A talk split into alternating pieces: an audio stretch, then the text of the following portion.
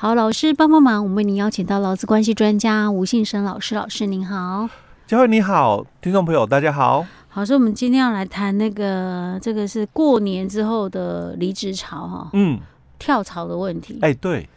跳槽有什么问题吗？就换工作而已啊。哎，对，一般来讲大概是这样，而且年后的这个跳槽哦，本来就很多。因为大家都会等嘛，等年终领完嘛，哎，对，再跳槽，再离职，对。但是有些的就是人员呐，哦，可能他在公司，他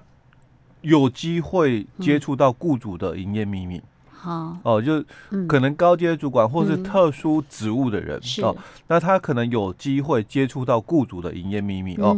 那所以公司可能就会跟他约定了，嗯，竞业禁止哦。当然，有些公司它是不管哦、你是不是就是我们讲的哦，有机会接触的，它也可能哦、呃，也是规定，也跟你规范了这个竞业禁止条款。嗯，所以这个竞业禁止条款，其实在以前哦、呃、就一直存在。嗯，只是说我们是一直等到了一百零五年的时候，但应该讲是一百零四年哦、呃、的下半年，那我们才修法通过了这个。劳基法的第九之一条就是竞业禁止条款哦。那这个竞业禁止条款，当然一百零五年以后，嗯，当然就有约束力。嗯，可是有些人呐、啊，他可能他的这个到职的期间是在一百零五年之前。嗯，那有很多的公司的做法，可能是新人来的时候就让你签了。嗯，哦，签署了一些的这个呃文件。嗯，那。等到你离职的时候哦，可能已经超过了一百零五年哦。嗯、那这个时候，嗯，公司在跟你谈说，那这个敬业禁止的约定呢、啊？嗯、所以你离职之后，如果到了这个他所谓的啦哦，不该到的公司哦、嗯、去任职提供劳务，那他可能就提告。好，那这样的一个规范哦，到底对我们这个老公朋友来讲哦，有没有那个约束力？哦。我记得，如果说要公司要有竞业禁止的话，好像是要有一些相对的，你要规定人家不可以怎么样？哎，对，你要相对提供一定报酬，嗯，哦，这样你才能够让我，就是你才能规定我去禁止到某一些公司去。竞业禁止才有约束力嘛？这是一百零五年以后哦。可是现在问题来了，就是你说一百零五年以前哦，对，我就任职的，嗯，哦，那这个就有一个争议点了，而且。好啦，假如说了哦，因为你是一百零五年以前任职的，嗯，所以我们签署了这个约定哦。嗯、那我也知道后来的法律有改，所以到了这个一百零五年以后你离职嘛，嗯，那我可能以这个敬业禁止跟你来约束的话，可能比较没有这个说服力了，嗯、哦。因为刚刚佳慧提到一个重点哦，嗯、你要给我一笔就是对价金，嗯、好，那我也愿意补给你的哦，嗯、那。你不同意，嗯，哦，是员工不同意，员工不同意。收这笔钱，那这样他可不可以再约定他？哎，约约束他了，哎，哦，所以我们先来看一下哈，就是因为如果他愿意给钱，我也同意，那没问题的。现在就是 你愿意给钱，我也不愿意啊，因为你可能给的钱也不够啊，我觉得不够啊，因为这个约束到我，嗯，哦，因为我们的这个竞业禁止是约束到劳工的这个工作权的一个部分哦，哦，所以当然在之前我签署了这么一份文件哦，那之后我离职的时候，虽然之前的约定里面没谈到这个补偿金的部分哦，但是在之后的离职，公司愿意给付了啊，但是员工如果拒绝哦，先谈他能不能拒绝哦。可是他之前已经签了耶，我觉得如果说假设啦，嗯、以我用民法的观念来讲，我当时都签契约啦，就双方意思表示的一个部分，对呀、哎呀，我觉得应该是不行啊。哎，那这个就一个很大的争执点哦。那我们刚好哦，就是在这个年后有这么一则新闻出来了就是说这个员工离职。嗯跳槽哦，到他所谓的这个竞争对手那边去任职哦，所以这家公司哦就提告了，嗯，说你违反这个竞业禁止的一个规范哦，那这个判决哦也已经出来了哦，因为大概也经过了大概一年多的一个诉讼嗯，那判决的这个结果哦，最近也出来了哦。嗯、那最后的一个认定哦，法官是认为说公司啊哦、嗯、这个败诉哦。但我刚刚也谈到一个重点哦，这个员工任职的时间点哦，是在我们劳基法的九十一条竞业禁止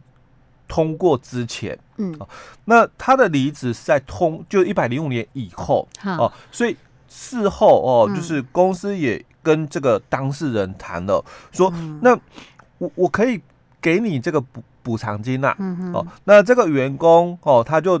讲说我要考虑看看，嗯哦，所以到底这个敬业禁止哦，对他有没有约束力哦？那在这个判决里面哦，大概也提到了最后的结果哦，是这个公司败诉哦。那我们先来看一下新闻里面的一个内容了哦，就是说这个员工哦，他在这个任职的时候。就是我刚刚谈到的，公司有跟他约定了竞业禁止的一个部分哦，但是因为我刚刚讲他是在二零一三年任职哦，所以就是在我们一百零五年之前哦，他就任职，所以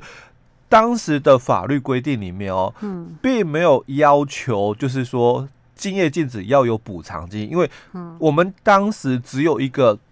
劳呃，应该讲是劳委会的一个解释令。哦，竞业禁止五原则那个解释令在哦，但是那个解释令它不能够成为一个法律的一个依据，所以公司哦就没有就是给予这个对价金，而且这个也要等离职之后哦才要付的。哦，这笔钱是离职之后再要付的哦，所以公司在签约的时候就没有跟他约定这个嗯。补偿金，但是是等到哦事后他离职了，公司再跟他讲说，那我现在要跟你谈这个补偿金的问题，但是员工拒绝了。哦，他没有答应这个部分哦，所以到底这个约束哦有没有？那整个判决的一个部分哦，法官怎么看的哦？那我们就要来探讨一下，就是说。我们劳基法的九十一条的一个规定哦，它到底是在谈什么了哦？嗯哼。那我们先看劳基法九十一条里面哦，它提到的说，没有符合下列规定的话哦，是雇主是不可以跟劳工来做离职后的敬业禁止的一个约定哦。当然，离在职期间的敬业禁止，劳工是要遵守，因为这个是职场伦理哦。毕竟你在这一家公司任职嘛，那当然基于。这个劳工的这个忠诚义务哦，所以你有遵守竞业禁止的一个约束哦。但是因为离职之后，我已经不是你的员工了哦。当然，我对你而言哦，就不用再遵守所谓的这个忠诚的一个义务嘛哦。但是在我们的这个一百零五年之前，因为没有。劳基法的第九之一条哦，所以当时的法院的判决里面就有很多的一个不同的一个看法。那主要就分成两种哦，当然在法院里面有三元说、四元说、五元说哦，但是主要就是分成两个看法。第一个看法就是不需要给付补偿金的，那另外一个就是要补偿金哦。那这个两者之间的差异点基础是在于说。以民法的一个角度，就刚刚佳慧谈到了，那我们双方都已经同意了嘛，嗯，那基于契约精神嘛，当然就是要按照约定来履行嘛，哦，所以虽然没有给这个补偿金，但是因为我们有同意了，双方达成共识同意了，所以当然离职后你要遵守竞业禁止的约束，哦，那另外一种的看法就觉得说，这个老公他本身。专业就在这个领域，那他在你事业单位离开之后，你又约束他说不能从事本业的工作，那对他来讲无疑是一种损害，哦，因为他毕竟就是靠这个专业来谋求他的这个生计嘛。那你公司要求人家离职之后，不可以依据他的专业，那去谋取这个生活所需。那当然，公司你要给人家一个补偿金哦，基于劳动法的一个角度，保护劳工的一个看法，嗯，那就觉得说，那公司应该要给一笔对价金，那这样的一个约定才有效力哦。所以在一百零五年以前法院还是存在这两种的一个学说。嗯、那我们到了一百零四年的下半年，只是把很多的法院的一个判决哦，嗯、那综合起来之后，去修订了劳基法的第九之一条哦，所以它并不是说一个新的一个法规。而是说，把我们很多法院的一个判决，然后他把它明文化了，然后定定了九之一条出来哦。所以虽然啊，在这个法的规定是在一百零五年，但是其实在实务上的一个认定里面，也大概是以这个角度哦，他在认定，就是说离职后的一个敬业禁止的规范哦。所以我们来看说，它。里面哦，就定了有四种的一个情况哦。他说没有符合下列规定者哦，所以是讲四种规定都要符合，而不是说你只要遵守其中一条就好。嗯哦，因为他讲的是未符合下列规定者，所以四点都要遵守。嗯哦，那第一个他就谈到了雇主应该有有受保护的正当利益存在。那第二个，老公所担任的职务。或者是职位哦，是能够接触或者是使用雇主的营业秘密的。嗯，那第三个就是有关竞业禁止的期间、区域、职业活动的范围以及就业的对象哦，要有合理的一个规范。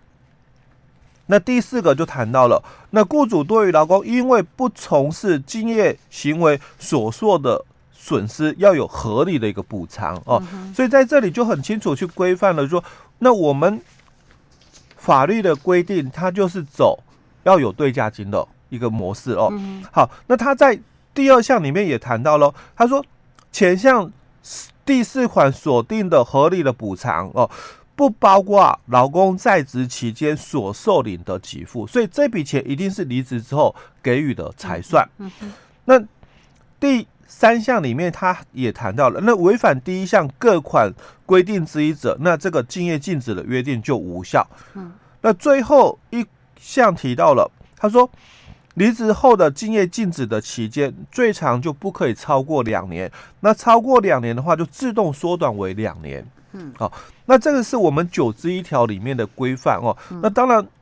没有讲得很完整哦，所以我们当然还要看就其他的相关的。细则或者是解释令的一个补充哦，不过就我们的解释令里面了，目前哦还没有任何的一个补充的一个部分哦，所以一百零五年，哎对，到现在五年了呢，已经五年了，也都还没有任何的这个解释令出来哦。那我们接着就来，因为没有争议的关系吗？可现在有了，现在有了 案例，对对对啊。那所以我们接下来哦就来探讨。这个细则的一个部分哦，补充说明的部分谈什么？OK 啊，我们不过我们要留到下一集再跟大家分享哦。嗯。